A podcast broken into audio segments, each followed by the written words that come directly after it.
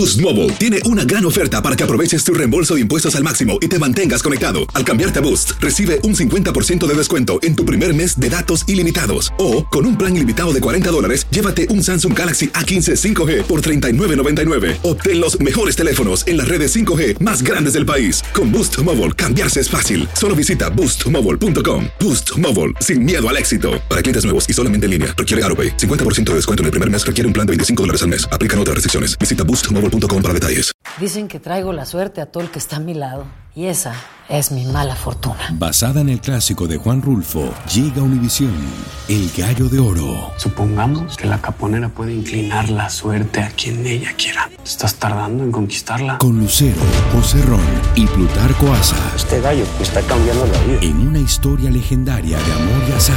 No trates de cambiarme, no lo vas a lograr. El Gallo de Oro, lunes a viernes a las 9 por Univisión.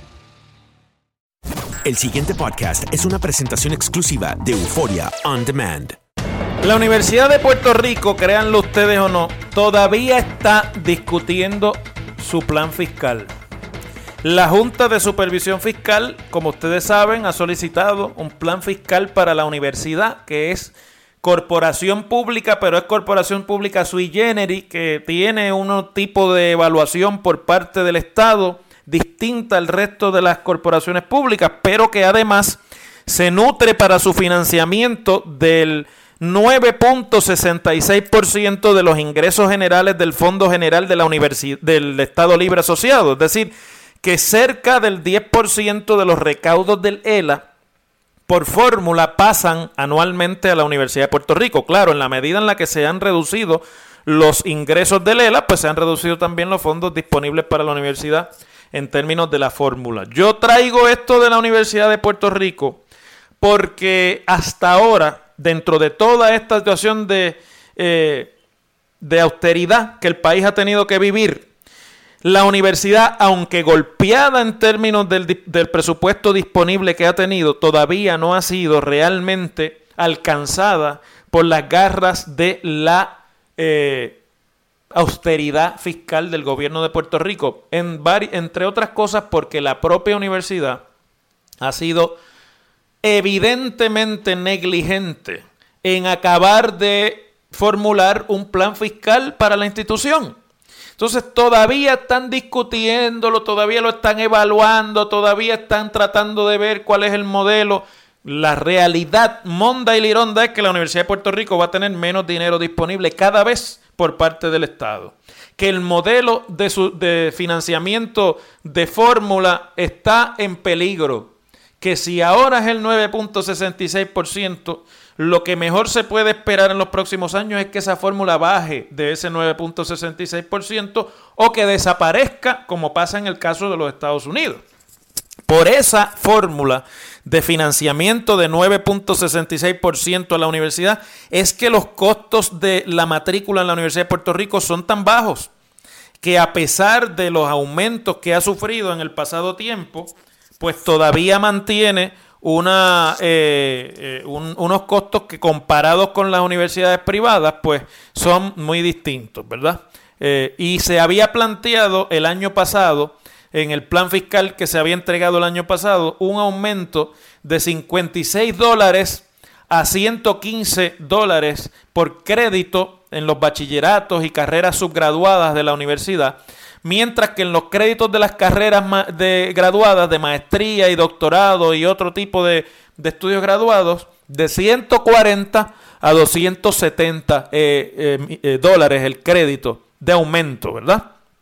Así que estamos hablando realmente de una prácticamente una duplicación del costo de los estudios en términos de los, el costo de los créditos. Pero hoy se, está, se informa algo interesante y nuevo que estoy seguro, conociendo como conozco yo la Universidad de Puerto Rico de arriba abajo, desde Río Piedras, Mayagüez y las demás unidades, que va a causar revuelo y que ahora que se dice que se está discutiendo, esto va a caer realmente muy mal. Y es que se anuncia por parte de eh, unos diferentes funcionarios de la universidad que en una reunión con el presidente interino, Darrell Hillman, se discutió la idea de cambiar el sistema de semestres por trimestres. En vez de los dos semestres de cinco meses que ahora tienen casi todas las unidades, excepto Carolina, el colegio regional o el colegio universitario de Carolina, que ese sea el modelo de toda la universidad. Ya no dos semestres, sino unos trimestres, son básicamente periodos lectivos de tres meses. En el año académico serían cuatro trimestres en los que se, dividiría, el, el año académico y que entre cada uno de esos trimestres haya una o dos semanas de receso, como es el modelo que también se utiliza en algunas universidades privadas, por lo menos que yo sepa, en la Universidad Interamericana de Puerto Rico se utiliza ese modelo, ese modelo de los trimestres. Eso es un elemento que uno de los funcionarios ejecutivos del recinto de Carolina, precisamente, el amigo Jorge Benítez, que está fungiendo allí como ayudante ejecutivo del rector, pues informa que se está discutiendo y que es para responder al plan fiscal que ha establecido una necesidad de recurrir eh, a alzas dramáticas de la matrícula. Es decir, que se, lo que se está diciendo es que cambiar el sistema de trimestre va a permitir a la universidad recaudar más de matrícula eh, y obviamente ser más eficiente en el ingreso de matrícula de cada uno de los estudiantes eh, y que pues si eso se logra, entonces sea quizás necesario o menos necesario el aumento a los costos de los créditos de la matrícula en la Universidad de Puerto Rico como sistema.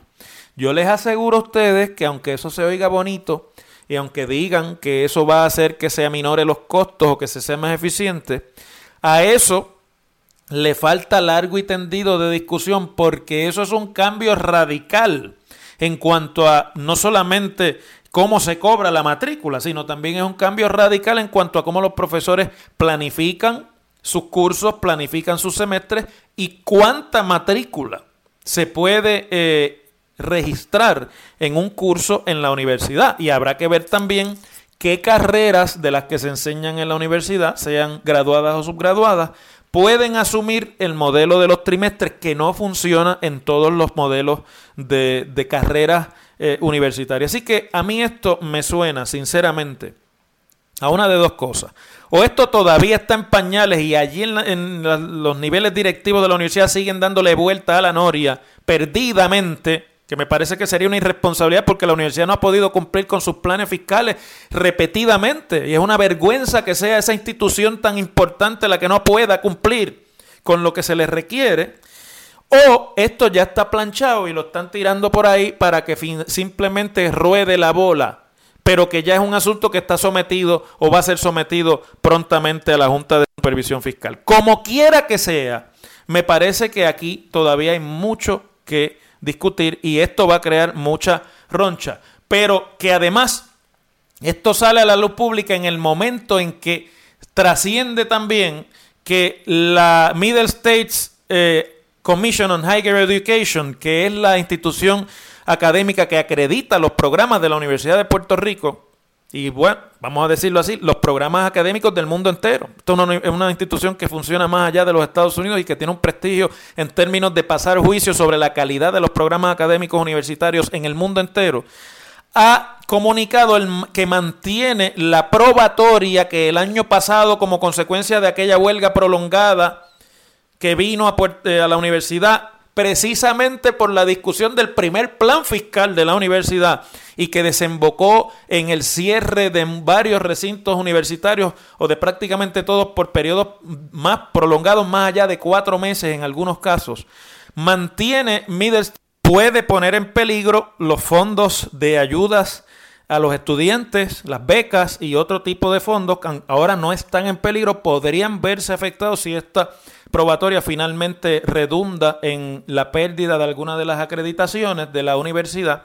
Y la Middle States ha solicitado que se le someta un informe sobre el estado de cada recinto universitario a estas alturas, un informe suplementario que, que debe rendirse en marzo 15 de este año 2018 y que para ser aprobado por Middle State requiere una visita breve a cada uno de esos recintos por una comisión de evaluadores de la Middle States para corroborar lo que en esos informes se diga. Así que amigas y amigos, eh, las cosas me suenan de mal en peor con la Universidad de Puerto Rico. Y eso que todavía nadie ha hablado del sistema de retiro de la propia universidad, que nadie sabe ni la hora que es con el sistema de retiro de la universidad, que es separado del de Lela. Así que se bate el cobre peligrosamente para la primera institución académica del país. Mis fuentes en Washington me informan. Es el profesor Ángel Rosa y su análisis sobre lo que pasa en la capital federal en WKAQ.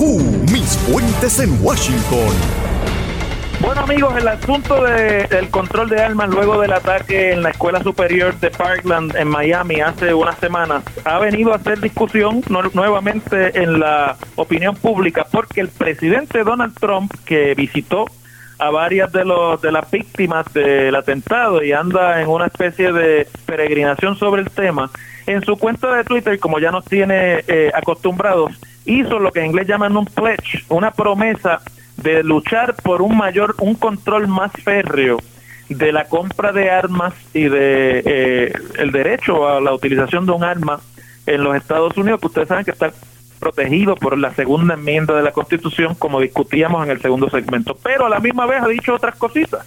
Y de eso nos va a hablar ahora en esta sección, a quien damos la bienvenida, porque hace unos días que no podemos hablar, nuestra fuente de Washington, el amigo Federico de Jesús, que yo le digo cariñosamente Fede, y que está en línea. ¿Cómo estamos, Fede?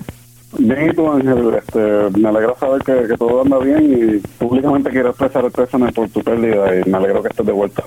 Gracias, gracias a un millón. Ya me lo habías dicho en privado y te lo agradezco mucho a ti y a tu familia.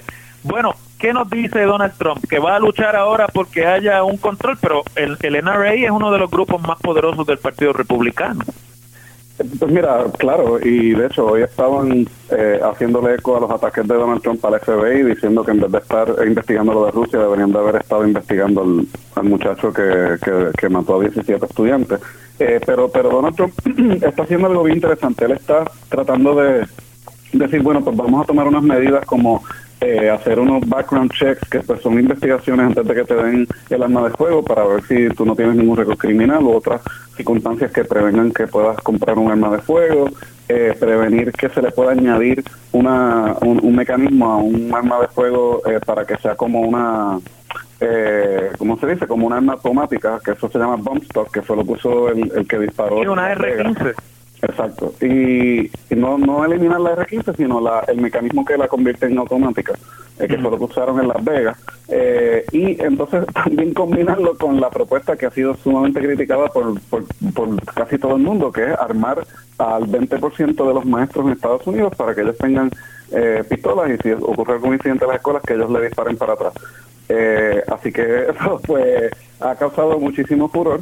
Eh, y es lo que se está discutiendo por el momento. Pero Trump dice que eso no fue lo que él dijo, que eso es lo que dice fake news CNN y NBC, como él les llama a esas dos cadenas. Tú sabes que él dice que son cadenas de fake news, de, noticias de embuste. Dice que él lo que dijo fue que se puede mirar la posibilidad de que maestros que tengan entrenamiento militar y un entrenamiento especial puedan tener eh, un uso limitado de armas de fuego. La pregunta es cómo eso se va a lograr, cómo se va a reglamentar y cómo difiere eso de, lo que se entendió originalmente de que le den pistola a los maestros. Bueno, yo lo escuché cuando él habló y sí dijo que había que entrenar a algunos maestros, los que pudieran este, hacerlo, eh, que sería como el 20% de los maestros. Eh, pero nada, pues eso, sí, eso fue lo que dijo. Y pues primero que lo, interesante es que el, el presupuesto republicano le recorta fondos federales para seguridad en las escuelas. Eh, y de esos fondos ninguno estaba destinado a armar a los maestros. Segundo, que es sumamente peligroso porque no solamente son los estudiantes los que quizás tengan problemas mentales o simplemente coraje eh, suficiente para matar gente, si los maestros también tienen... Eh, claro, problemas mentales, seguro. Este, o sea que estás abriendo ahí una caja de Pandora y es sumamente peligroso, pero sí hay que reconocerle al presidente que sí es cierto que él hace la orden que dijo que iba a hacer de prohibir esto de los bump stocks y de expandir las investigaciones de trasfondo, los background checks. Eso sería un paso adelante, aunque no suficiente. Los que están abogando por el control de armas quieren que se eliminen eh, las armas eh, de fuego que se que se conocen como, ay Dios mío, ahora mismo se me perdió el nombre, este, la, la, la, eh, los assault weapons, eh, que son uh pues te tomar otra serie de medidas, ya hay demócratas hablando de revisar la segunda enmienda, cosa que no va a pasar, Eh, pero eh, Oye, pero para un republicano es muy importante, digo, a mí me parece dramático que un republicano, un presidente republicano esté hablando siquiera de la posibilidad de limitar mediante reglamentación a una orden ejecutiva cómo se dispensan armas de fuego en los Estados Unidos, pues yo creo que eso es mucho. Eh, es un sería un paso adelante. El problema es que una de las acciones que tomó Trump el año pasado fue eliminar una reglamentación de Obama que prohibía que las personas con problemas mentales tuvieran acceso a las armas de fuego. Y obviamente, pues este individuo calificaría totalmente como una de esas personas. Eh, así que, pues, es una de cal y una de arena con Trump, como muchas cosas. como en tantas otras cosas. Fede, muchas gracias siempre por tu participación. Mañana nos volvemos a escuchar en esta sección y volvemos a discutir otro asunto de Washington. Tremendo, gracias por tenerme. Saludos. El pasado podcast fue una presentación exclusiva de Euphoria On Demand. Para escuchar otros episodios de este y otros podcasts, visítanos en euphoriaondemand.com. Si no sabes que el Spicy McCrispy tiene Spicy Pepper Sauce en el pan de arriba y en el pan de abajo, ¿qué sabes tú de la vida? Para, pa, pa, pa. Boost Mobile tiene una gran oferta para que aproveches tu reembolso de impuestos al máximo y te mantengas conectado. Al cambiarte a Boost, recibe un 50% de descuento en tu primer mes de datos ilimitados. O, con un plan ilimitado de 40 dólares, llévate un Samsung Galaxy A15 5G por $39.99. Obtén los mejores teléfonos en las redes 5G más grandes del país. Con Boost Mobile, cambiarse es fácil. Solo visita boostmobile.com. Boost Mobile, sin miedo al éxito. Para clientes nuevos y solamente en línea, requiere AroPay. 50% de descuento en el primer mes requiere un plan de 25 dólares al mes. Aplican otras restricciones. Visita boostmobile.com para detalles. Familia querida de Univisión, aquí Lucero para decirles que no se pueden perder el gallo de oro. Lunes a viernes a las 9 por Univisión.